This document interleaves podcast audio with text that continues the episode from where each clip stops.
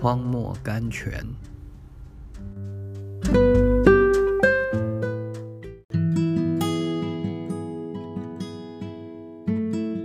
八月十九日，似乎忧愁，却是常常快乐的。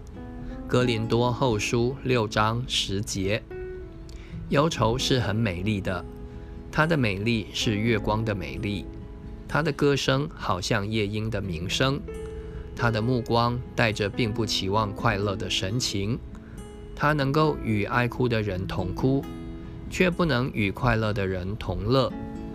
快乐也是很美丽的，它的美丽是下沉的美丽，他的目光含蓄儿童时代的欢笑，他的头散发受着日光的闪射，他的歌声像百灵鸟的歌声一般翱翔云上，他的脚步是一个从来不知道失败的得胜者的脚步，他能够与一切快乐的人同乐，却不能与爱哭的人同哭。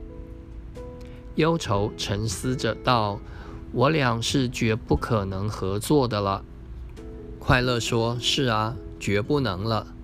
我的道路是在充满阳光的草场上，玫瑰为我开着芳香的花朵，山鸟和画眉为我唱着快乐的情歌。”忧愁徐徐转过身去，说道：“我的道路是在黑暗的森林中的，但是世上最甜蜜的诗歌。”深夜的情歌却是属于我的。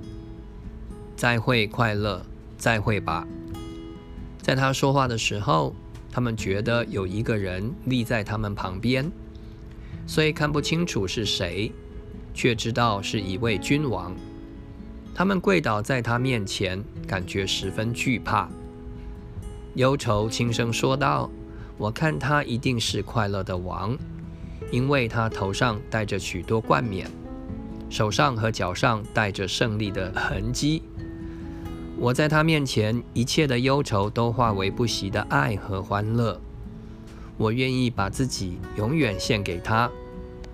快乐低声地说：“你错了，忧愁。我看他是忧愁之王。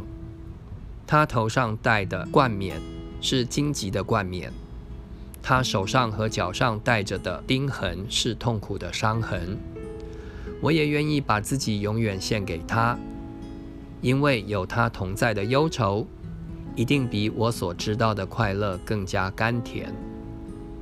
他俩同声欢呼说道：“这样，我们在它里面仍是一体，只有它能将快乐和忧愁合成一体。”他们两手牵着，一同在世上跟随他走。有时在风雨中，有时阳光中，有时在冬日的凛冽中，有时在夏日的温暖中。似乎忧愁，却是常常快乐的。